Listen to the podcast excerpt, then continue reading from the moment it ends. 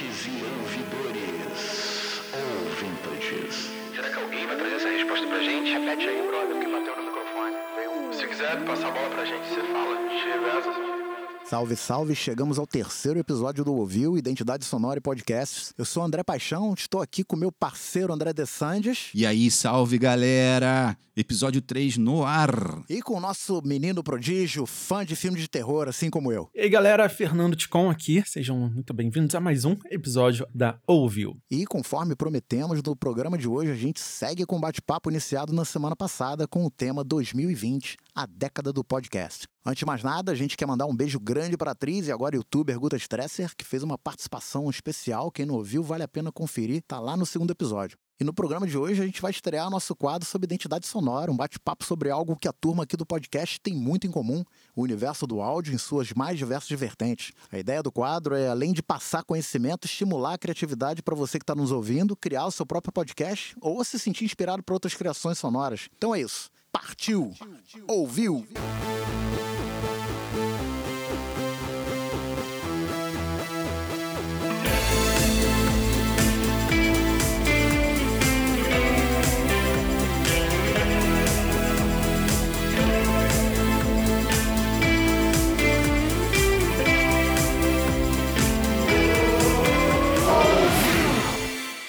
Achar os programas que você já curte não é tão problemático porque provavelmente você já está ali acionando a notificação, não importa qual plataforma de streaming ou agregador você utiliza. O lance é achar os novos programas, né, para você dar uma variada na programação e aí pelo menos no Spotify existe uma segmentação de gênero, que eu não me lembro como é que é o nome, não é playlist não, como é que é o nome mesmo, Fernando? Paradas de podcast, paradas, rankings. Isso, é rankings de podcast. Então você consegue achar. Mas mesmo assim, eu acho que isso ainda vai evoluir muito. Porque não existe ainda uma plataforma tão onipresente como o YouTube, quando a gente fala em termos de podcast, né? O YouTube, por exemplo, ele reúne todos os vídeos ali dentro, você consegue achar com muito mais facilidade. Por mais que o, que o Spotify seja uma grande plataforma, ela hoje é a segunda plataforma de reprodução de podcast, porque a gente não pode tirar o YouTube fora desse contexto, porque vários videocasts são streamados pelo YouTube depois eles ficam lá hospedados na plataforma. Enfim, eu acho que no futuro a gente vai ter dois caminhos aí para seguir. O primeiro caminho é o que se vem discutindo no mercado: é a chegada de um agregador que reúna todo o conteúdo publicado e os futuros conteúdos em uma única plataforma de procura, né?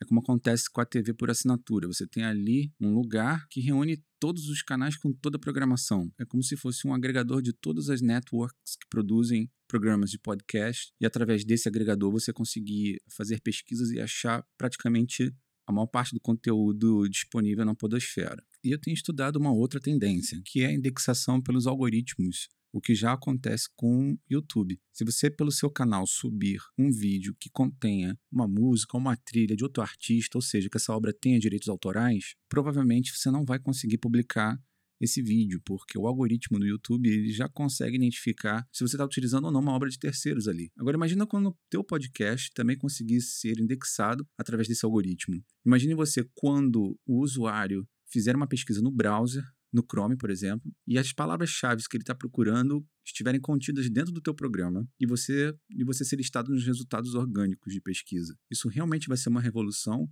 e vai ser um game changing danado para o Spotify, porque eu acho que nesse momento o Google Podcasts vai assumir a dianteira. Você tem escutado alguma coisa sobre isso, Fernando? É, com certeza ouvi, né? Existem, na verdade, muitas tecnologias é, acontecendo agora, nesse momento, sendo testadas.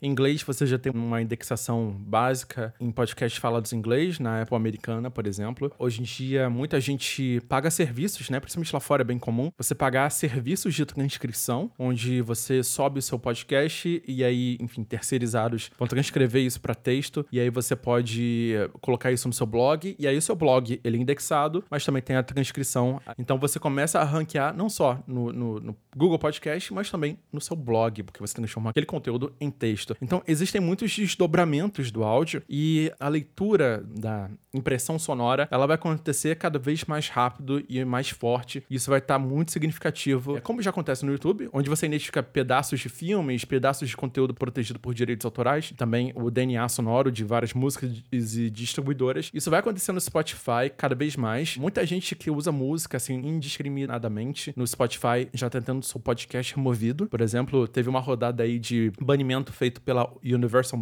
Music, por exemplo, pedindo para remover programas e episódios que utilizam faixas de artistas da Universal. Então, a gente vai começar a ver esse movimento cada vez mais forte e a óbvia necessidade da gente utilizar músicas e efeitos sonoros de direito autoral próprio ou de trilhas brancas disponibilizados aí para compartilhamento. Quem não é premium no Spotify e escuta podcasts de uma hora, mais ou menos, esse cara se depara com anúncios durante a veiculação desse podcast? Não, você pode fazer download dos podcasts é, e salvar no seu dispositivo de forma gratuita, inclusive nas contas gratuitas também. Mas, por enquanto, não existem opções de anúncio, pelo menos eu não tenho visto isso publicamente. Com certeza, eles já estão colocando opções de anúncio é, de forma, assim, pequena, né? Com alguns parceiros, alguns podcasts já estão apresentando anúncios dessa forma, testando essa ferramenta. Mas eu acredito que nos próximos meses a gente vai ter opções de monetização monetização e sim de anúncios. Enfim, é realmente só questão de tempo. Se essa brincadeira foi assim de 2018 para 2019, com um crescimento de 331% no consumo dos programas, outra coisa interessante aconteceu no período de janeiro de 2019 a janeiro de 2020. Segundo os dados da Rede Globo, é, nesse período houve um crescimento de download em streams de 50 vezes. É muito expressivo porque continua o movimento crescente. Outra coisa interessante que aconteceu foi em agosto do ano passado, quando William Bonner explicou em cadeia nacional do que se tratava um podcast.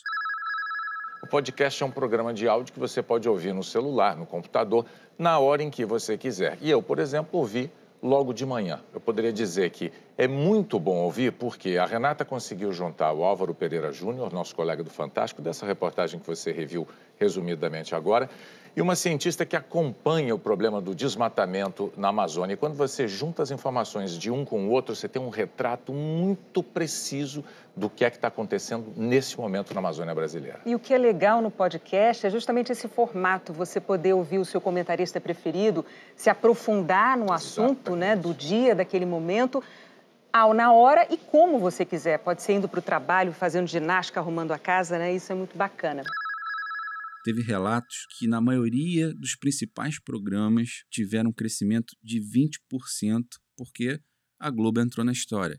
A compreensão é que o podcast veio para ficar, não é mais uma coisa acessória. Outro dado importante é o investimento do YouTube, aqui no YouTube Space, num estúdio dedicado à produção de videocast. Fernando, fala um pouco do estúdio para a galera, como tá maneiro lá. É, exatamente. É, o YouTube investiu aí nesse formato onde você tem um, um, ambiente completamente tratado, com os melhores equipamentos, melhores áudios de microfone, melhor tudo. Mas ele também implementou um sistema de gravação por câmeras. Então você pode tanto captar o áudio em altíssima qualidade, quanto o vídeo em si, que esse é o objetivo do YouTube, na verdade, né? Você criar esse seu conteúdo em áudio junto com o vídeo, com uma cenografia, com tudo do melhor e tal. Se você tiver a partir de 10 mil inscritos e utilizar a ferramenta de agendamento deles, você tem acesso aí ao estúdio do YouTube Space aqui no Rio de Janeiro. E isso é muito bacana porque incentivou, né, e, e seguiu a tendência de muitos YouTubers, principalmente os maiores YouTubers do Brasil, eles criarem conteúdo em podcast e fazer essa migração. Por quê? Porque o YouTube é, se tornou uma plataforma muito nichada, muito com pouco espaço para crescimento se você não está dentro de certos nichos, e a competitividade está muito alta. Então, quando eles migraram para o podcast, eles tiveram mais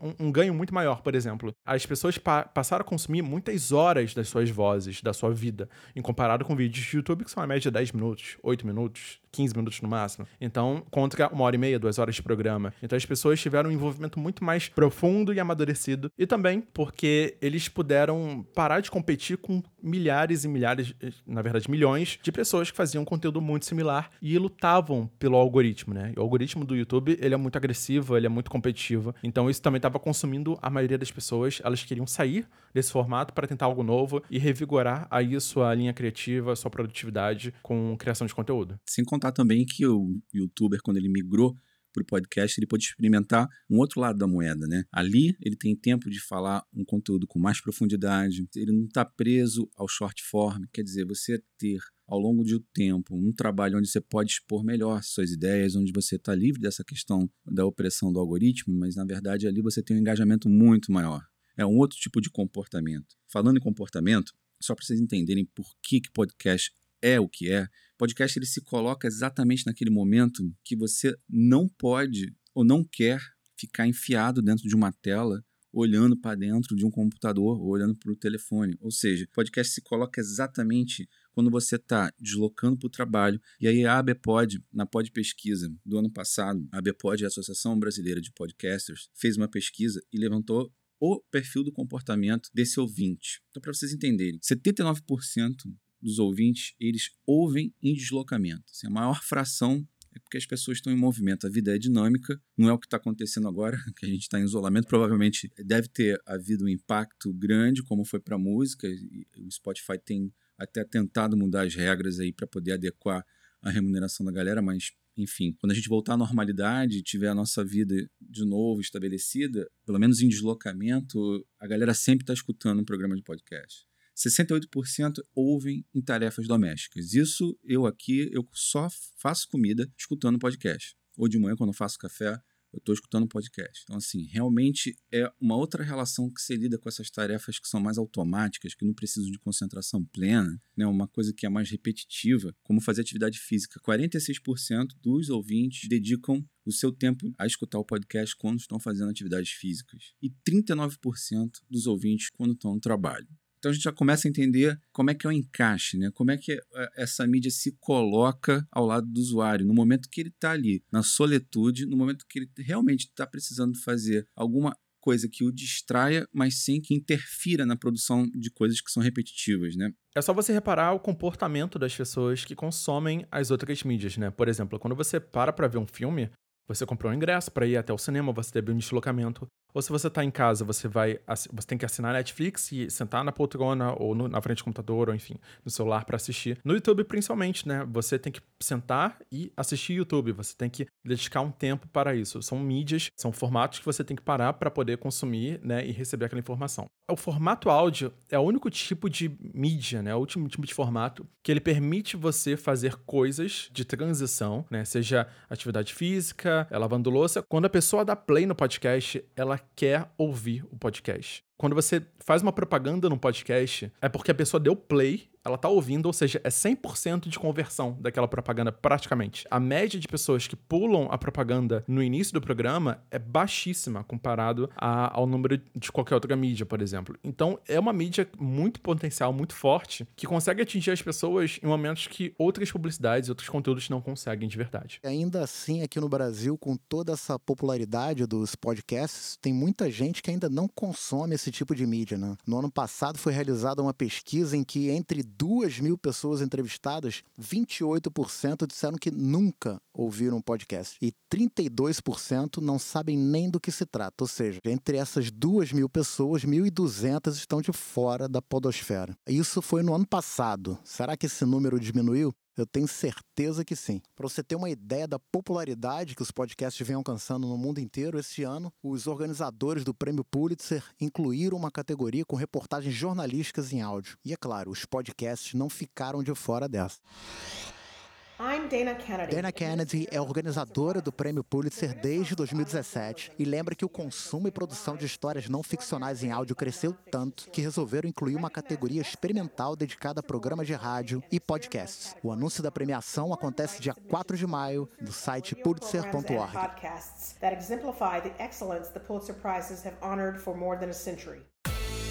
Outro dado importante da Pod Pesquisa de 2019 é que 72% dos ouvintes são homens. Então isso mostra pra gente que ainda tem um espaço muito grande na produção de conteúdo feminino. Elas somam 27% de todo o universo de ouvintes e existe uma necessidade grande da gente atrair elas para os nossos programas, principalmente incentivar que outras mulheres se tornem podcasters. A exemplo de um dos programas mais executados, mais ouvidos de todo o país, que é o Mamilos. Isso prova pra gente que as mulheres fazem parte daquela audiência ali e estão levando o programa para o segundo lugar pelo menos no ranking do Spotify. E falando de Spotify, eles também estão incentivando a produção de podcasts feitos de mulheres para mulheres. Então, galera, já passou da hora da gente falar sobre diversidade. É uma grande oportunidade a gente trazer o conteúdo feminino para enriquecer a podosfera e, ao mesmo tempo, também a gente trazer mais resultados para os nossos programas. E não por acaso a gente trouxe uma convidada muito especial para falar um pouco sobre a experiência dela como produtora e apresentadora de podcast. Ela é a voz do Aquelas Duas, um programa semanal com bate-papo sobre assuntos da semana, que conta também com a jornalista Cora Ronay. Seja bem-vinda, dona Isabela Sais. Olá, meninos, tudo bem? Agora é melhor ainda. Olá, Isabela, prazer ter você aqui com a gente no programa. Em primeiro lugar, parabéns pelo programa. Vida longa ao podcast. Vocês vão perceber ao longo da trajetória de vocês que podcast é como rádio, é uma cachaça, a gente não consegue parar de fazer nunca mais. e isso é muito bom. Então, parabéns e que vocês continuem esse trabalho competente e com muito amor. Valeu, Isabela. A gente ficou muito feliz quando soube que você ia participar do programa. Galera conhece você do rádio e conta pra gente como é que foi essa transição. O Aquelas Duas Podcast nasce de uma parceria super bem sucedida entre mim e a Cora Rona, que é jornalista e colunista do Jornal Globo, na Sul América Paradiso, no programa que eu apresentava, chamado Hora do Blush. Eu apresentei o Blush ao todo, entre idas e vindas, durante sete anos, praticamente, e passei por outros programas ao vivo também, em outras rádios. E no Blush, a gente tinha sempre um dia da semana em que a gente se encontrava. A Cora era colunista de um quadro chamado Hashtag Se Liga, e a gente falava sobre as principais notícias da semana e falava sobre notícias em várias áreas: política, economia, saúde saúde, entretenimento, cultura. É, a gente teve uma sintonia muito grande no primeiro programa, quando acabou, a gente comentou que a gente parecia que se conhecia já há muito tempo. Então, essa parceria eu já tinha certeza desde sempre que ela seria longa. E eu precisei sair da rádio por motivos de logística, não cabia mais na minha vida um programa ao vivo diário. Precisei sair e a Cora também saiu. Ela decidiu sair. E me disse: Isabela, eu quero fazer alguma coisa com você. A gente precisa continuar esse papo. Esse papo é muito bom, é um desperdício, né? E, e o nosso quadro era um dos quadros mais é, requisitados, era um dos quadros mais é, amados pelos ouvintes. Os ouvintes mandavam muitas mensagens, retornavam muito, a gente tinha um retorno muito positivo. Eu também achei que seria um absurdo morrer e a gente resolveu fazer um podcast. E assim nasce Aquelas Duas Podcast. A gente resolveu ter mais ou menos o mesmo conteúdo que a gente tinha na, no nosso quadro, né, no, no Hora do Blush. Então a gente continuou falando das principais notícias da semana em diversas áreas, mas com a diferença da gente definir a nossa linha editorial, da gente definir os assuntos sobre os quais a gente queria falar e de ter uma identidade muito maior nossa, né? Eu acho que o que tem de primordial e de mais interessante num podcast é que você define aquilo que você quer fazer. E não há nada melhor do que você fazer um trabalho autoral. Olha, eu não tenho dúvidas de que todos aqui no programa concordam com você sobre a importância de ter um trabalho autoral, Isabela. Tanto é que a gente resolveu até criar esse podcast como forma de estímulo à produção de conteúdo independente. Tem muita gente que ainda sente um pouco de dificuldade né, em dar o primeiro passo. Então a ideia aqui é compartilhar nossos primeiros passos com os ouvintes. E muitos deles perguntam como ganhar dinheiro com esse tipo de produção. Mas a gente acha que antes de mais nada tem que botar a mão na massa e se divertir acima de tudo, né? Os trabalhos autorais normalmente não dão tanto dinheiro. a gente até consegue monetizar o podcast. A gente tem menos de um ano no ar e a gente já conseguiu monetizar o podcast, não através de patrocinadores, mas através de eventos para os quais a gente é convidado, para mediação de mesas redondas, para eventos corporativos, palestras, que é uma forma sim de você monetizar o podcast. Então a gente já conseguiu essa vitória antes de um ano, o que eu acho um milagre praticamente. Então a gente está muito satisfeita com o, o resultado. É, eu não consigo me imaginar não fazendo esse podcast com a Cora. A gente se deu muito bem no que a gente fazia e está dando frutos e está ficando cada vez mais redondo no formato, é, nos objetivos da gente para com os ouvintes, porque o nosso objetivo é de fato proporcionar conteúdo de qualidade, produzir conteúdo de qualidade para esses ouvintes. Muitos desses ouvintes vieram da rádio, nos acompanharam no podcast, então a gente tem meio que, entre aspas, uma dívida com esses ouvintes. A gente coloca no ar semanalmente, a gente tem ali uma coisa super caxias. A gente só não entrou no ar até hoje por motivo de gripe, de uma,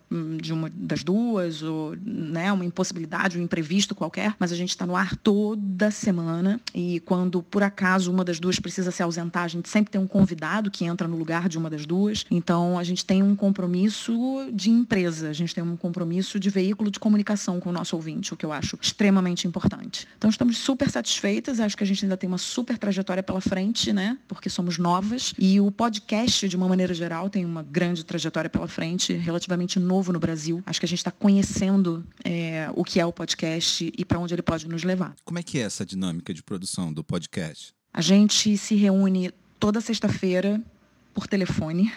A gente não se reúne pessoalmente e a gente faz uma reunião de pauta. As pautas são levantadas pela nossa produtora, Thaís Silveira. A gente começou com a Juliana Zurli, que foi minha produtora no Blush, era meu braço de super direito, mas ela se mudou de país, ela precisou parar de fazer o podcast e nos indicou a Thaís, que é uma graça de menina e muito competente. Então, a Thaís levanta as principais notícias da semana e manda para a gente por e-mail. A gente se reúne por telefone, a gente se liga na sexta-feira, a gente conversa muito, a gente fica praticamente 40 minutos, uma hora no telefone, e a gente decide, dentro daquelas pautas e também em relação à nossa conversa que a gente vai ter naquele dia, o que, que a gente vai fazer para a semana que vem. Fechando as pautas, a Thaís escreve o roteiro desse programa. Se a gente tiver entrevistados, que normalmente a gente tem, que gravam suas respostas via WhatsApp para a gente editar. Ela vai correr atrás desses entrevistados, vai correr atrás desses profissionais, desses especialistas, para embasarem os nossos assuntos, né? Sejam eles quais forem.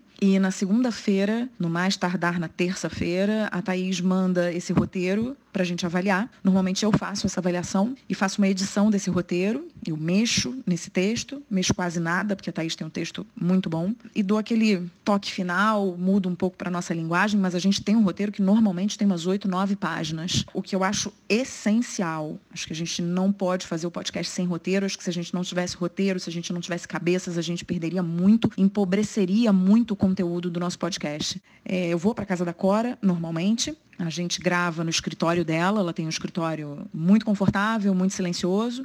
A gente só ouve o barulho dos gatos, que normalmente passam pelo microfone e dão um recado. e isso dá o toque especial do nosso podcast. É um podcast que tem gatos falando e dando opinião, é o super diferencial. E aí, depois de gravado esse podcast, ele vai para edição. Eu tenho a sorte de ser casada com um editor, com um excelente editor, por sinal. Então, ele pega esse material bruto, edita, é, bota as entrevistas no lugar onde elas têm que estar. E depois dessa edição, eu pego de novo esse programa, eu reviso esse programa. Se precisar fazer um corte ou outro, uma modificação ou outra, a gente faz e só depois eu coloco no ar. E como é que vocês estão fazendo para gravar agora, nesses tempos de distanciamento social? A gente está em casa, desde que foi decretada a quarentena no Rio de Janeiro. A gente recomenda que todos fiquem em casa, apesar de algumas pessoas insistirem que a gente não deve. A forma que a gente achou de gravar o podcast nessa quarentena foi através do Skype. A gente não queria deixar de gravar o podcast de jeito nenhum, ainda mais num momento em que as pessoas precisam de conteúdo, né? As pessoas precisam de plataformas é, geradoras de conteúdo para poder passar essa quarentena e viver essa quarentena da melhor maneira possível. Então a gente se acha também na obrigação de fazer, é, de dar continuidade a esse trabalho, que é um momento, eu acho que a gente, em que a gente não pode parar. Então a gente grava pelo Skype, a gente faz uma ligação simples de áudio, a gente grava todo esse conteúdo e esse conteúdo vai para edição da mesma maneira e vai para revisão da mesma maneira, a gente faz as reuniões de pauta, como eu falei, é, e a gente grava, toda terça-feira a gente continua com o mesmo dia de gravação, só que a gente grava depois que meu filho dorme e quando as coisas estão mais calmas e quando a Cora está no melhor momento dela, porque a Cora é um animal noturno, então quanto mais tarde a gente gravar, mais ela rende. A gente não está usando maiores tecnologias, é um momento em que as pessoas estão com logísticas e rotinas de vida totalmente é, mexidas, então a gente também não está no momento, a gente acha também que não está no momento da gente ficar se aprofundando em tecnologias mirabolantes, porque a gente não tem nem tempo para isso. Eu, então, com um filho de quatro anos em casa, não tenho mesmo esse tempo. Então, foi a forma mais simples que a gente achou. É claro que a gente tem uma queda de qualidade no áudio, mas isso é totalmente compreendido pelos nossos ouvintes, né? Eles sabem que a gente está fazendo por eles e para eles, então a gente estar no Skype ou em qualquer outro lugar, ou num estúdio, ou com qualidade X ou Y é o que menos importa nesse momento. O que importa é a, é a nossa atitude de continuar gravando. E nesse momento tão sensível, nesse momento de crise, nesse momento em que as pessoas estão muito ansiosas dentro de casa, em que as pessoas estão vivendo situações novas e tendo que se readaptar, se reinventar, tendo que testar toda a sua resiliência, é, a gente acha que é muito importante estar tá presente na vida delas. Isabela, é muito interessante o que você falou sobre os bastidores da produção do Aquelas Duas, até porque cada podcast tem a sua dinâmica de produção, né? Mas uma coisa interessante, quando a gente pensa sobre a importância do envolvimento de pessoas que, apesar de não estarem na, na linha de frente do, do programa, como você e a Cora, né, que impõem suas vozes, essas pessoas são essenciais para sustentar essa periodicidade semanal que vocês propõem, né, para o programa. Quer dizer, você já pensou se vocês tivessem que editar, pautar, roteirizar, enfim? É importante dizer que um podcast, ele não é feito apenas com Isabela Sais, ou aquelas duas podcasts, né? Ele não é feito apenas com Isabela Sais e Cora Ronay. A gente tem pessoas que trabalham com a gente, que acreditam nesse propósito, que acreditam nesse objetivo e que acreditam nesse produto e que fazem de coração aberto, com muita garra, esse trabalho semanal com a gente. Isabela, a gente queria agradecer o seu tempo, sua disponibilidade em passar todo esse conhecimento, todo esse teu aprendizado e experiência com a gente e com nossos ouvintes. E é isso. Muito obrigado mesmo pela tua presença. Espero que você volte para outros bate-papos aí. Ah, imagina, André. Um beijo para vocês também. Foi um prazer participar do programa. Me chamem sempre. Vocês viram aí que eu gosto muito de falar. Aquela pessoa que trabalha com a voz. Então podem me chamar sempre tá? Foi um prazer e tomara que o público de vocês curta a entrevista e o conteúdo do podcast. E como eu falei no início do programa, vida longa ao trabalho de vocês e que vocês continuem realizando é, tudo isso com muita paixão, tá bom? André Paixão. Um beijo para vocês. Isabela, valeu aí pela participação. E galera, fica aí a dica: aquelas duas podcasts com Isabela Sais e Cora Ronan. Além da redescoberta do podcast, agora mais do que nunca, o áudio começa a entrar numa nova fase, o que muitos chamam do renascimento do áudio. As previsões apontam que os assistentes pessoais vão remodelar a forma como a gente interage com o conteúdo e como a gente realiza as inúmeras transações digitais nos próximos anos e a inteligência artificial a serviço da nossa conveniência. A Apple através da Siri, Google com OK Google e Alexa da Amazon vem aí disputando essa fatia tão promissora do mercado de assistentes pessoais. E todas essas marcas já estão disponibilizando equipamentos para facilitar ainda mais essas interações a partir de equipamentos que já vão fazer parte do dia a dia de nossas casas.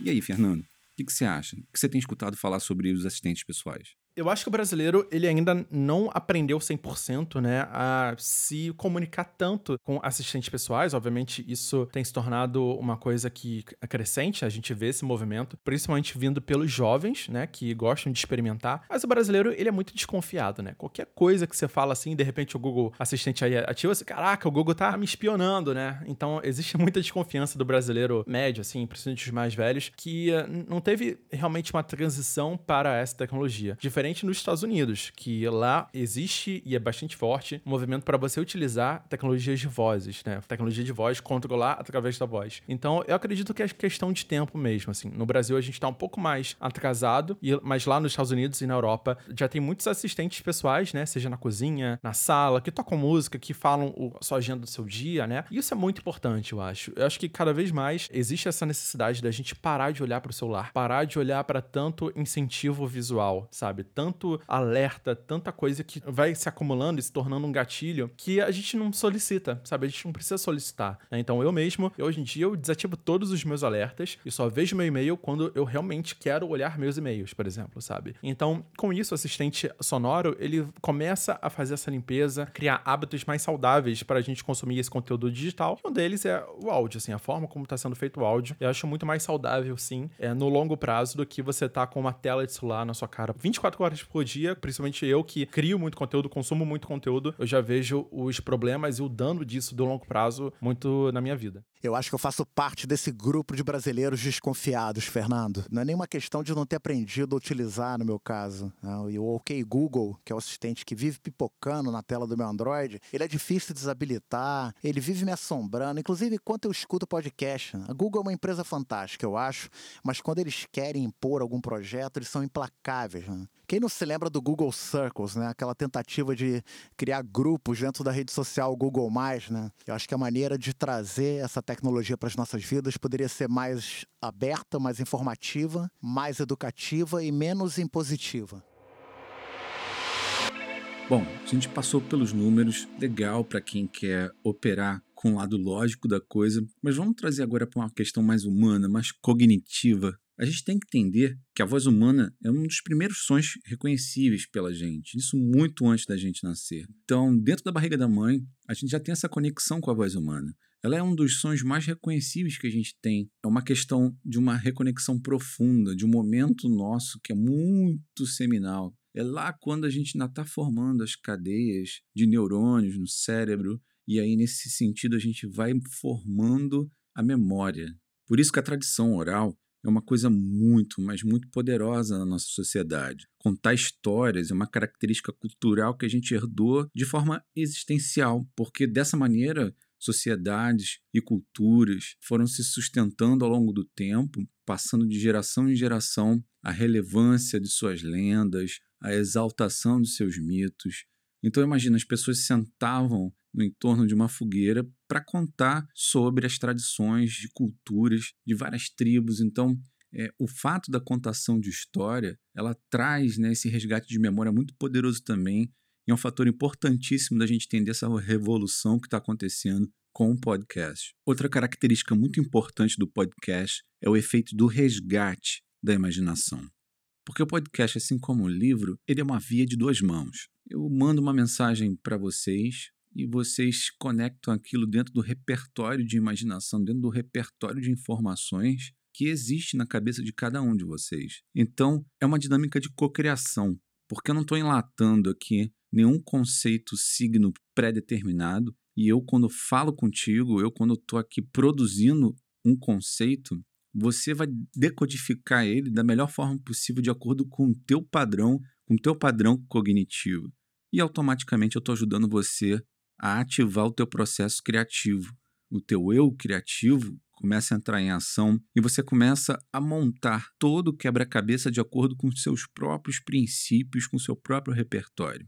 Agora, imagina, isso tudo acontece com muita intimidade, porque a história é contada no pé da tua orelha. Então, isso cria uma cumplicidade com os apresentadores, isso promove uma conexão no final das contas. A gente vive né, num mundo muito individualista, essa sensação de privacidade que o podcast proporciona para gente é sem igual. Às vezes eu estou escutando coisas que só diz respeito a mim mesmo e eu não preciso compartilhar isso com ninguém. Então, essa conexão muito profunda estabelece automaticamente a sensação de privacidade, né? E essa conexão faz a gente ter uma sensação de pertencimento, essa possibilidade de troca com uma rede que se cria em torno dos programas. Isso é muito importante para as marcas compreenderem o papel do podcast na construção de comunidades. É uma grande oportunidade na discussão de conteúdo profundo.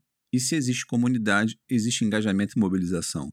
Então acaba que a autoridade, a referência do apresentador ou das pessoas que estão ali compondo uma mesa de podcast, eles vão acabar levando suas experiências, levando suas referências, criando todo um universo que é protagonizado dentro dos programas. Então, os podcasters passam a gerar estímulos e influência direta na audiência. E eu adoro essa conversa, quando a gente fala no lado humano da produção, desse eu criativo sobre o qual você falou. Essa percepção é essencial quando a gente começa a pensar na criação de uma identidade sonora. É um elemento que a gente valoriza muito nesse processo. É por isso que a gente teve a ideia de incluir um quadro no programa justamente para estimular uma conversa sobre o que amamos, o universo do áudio em todas suas vertentes. É hoje a estreia é do Identidade Ouviu.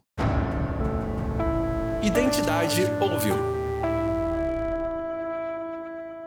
E essa vinheta que você ouviu agora acabou de ser produzida aqui no nosso estúdio. A gente já falou, né? Esse podcast é um projeto em desenvolvimento em que a gente procura compartilhar com você, ouvinte, todo o nosso processo criativo. Então, trata-se de um experimento inicial que tem como ponto de partida um dos temas da nossa trilha de abertura. E como a nossa proposta de produção de identidade sonora é 100% artesanal, eu achei interessante começar pelo instrumento mais peculiar que a gente tem aqui no estúdio, o Solaris. Ele é um sintetizador criado pelo nosso parceiro, irmão camarada Arthur Jolie. Salve Arthur, grande abraço para você. E é totalmente analógico, ou seja, suas ondas sonoras são geradas por voltagem. O bicho tem vida própria, praticamente. A gente vai subir com algumas imagens com o início dessa criação nas nossas mídias sociais muito em breve. Mas vamos ao bate-papo de hoje.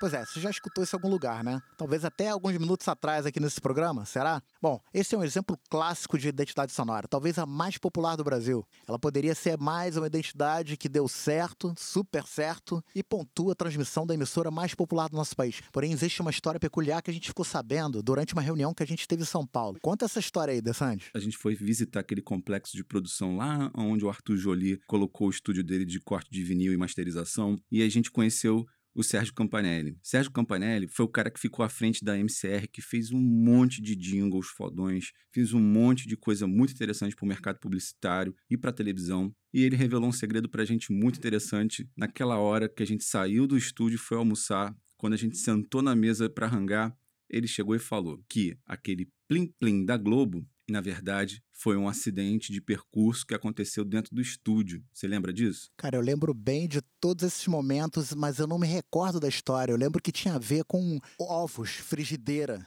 Não é isso? Exatamente. E olha que loucura. Olha como o Plim Plim da Globo foi feito, né? Lá no estúdio ficou uma temporada disponível para produção, um sintetizador chamado ARP 2500. É uma peça raríssima assim de produção de música eletrônica. Foram feitas apenas 100 unidades desse equipamento. E lá, a missão sabe qual era? Era fazer um som de ovo frito para entrar num disco específico, não me lembro qual mais, mas olha que loucura o som que a gente escuta hoje, que é uma das maiores referências de assinaturas da TV brasileira, foi um acidente de percurso e foi um resgate de um banco de sons de uma tentativa frustrada de fazer um ovo frito. Definitivamente, cara, essa é a história mais bem sucedida do erro incorporado à produção que eu já escutei na minha vida. Essa história é muito boa, cara. Agora, olha que interessante. Olha como é que era a vinheta da Globo em 1970. Fico curioso para saber qual sintetizador que foi usado para produzir essa vinheta aí dos anos 70. Mas é isso. Essa foi a estreia do nosso quadro Identidade Ouviu. Espero que vocês tenham curtido. E semana que vem tem mais Identidade Ouviu e mais podcast para vocês. Com certeza! Espero que você, ouvinte aí, tenha gostado e tirado proveito dessas informações. E qualquer coisa, qualquer dúvida, entra em contato com a gente através das nossas redes sociais. Espero que as informações ajudem vocês a tomar uma decisão no sentido de apertar o REC e gravar o seu podcast. Beijão, galera. Até semana que vem. Porque podcast bom é aquele que todo mundo ouviu.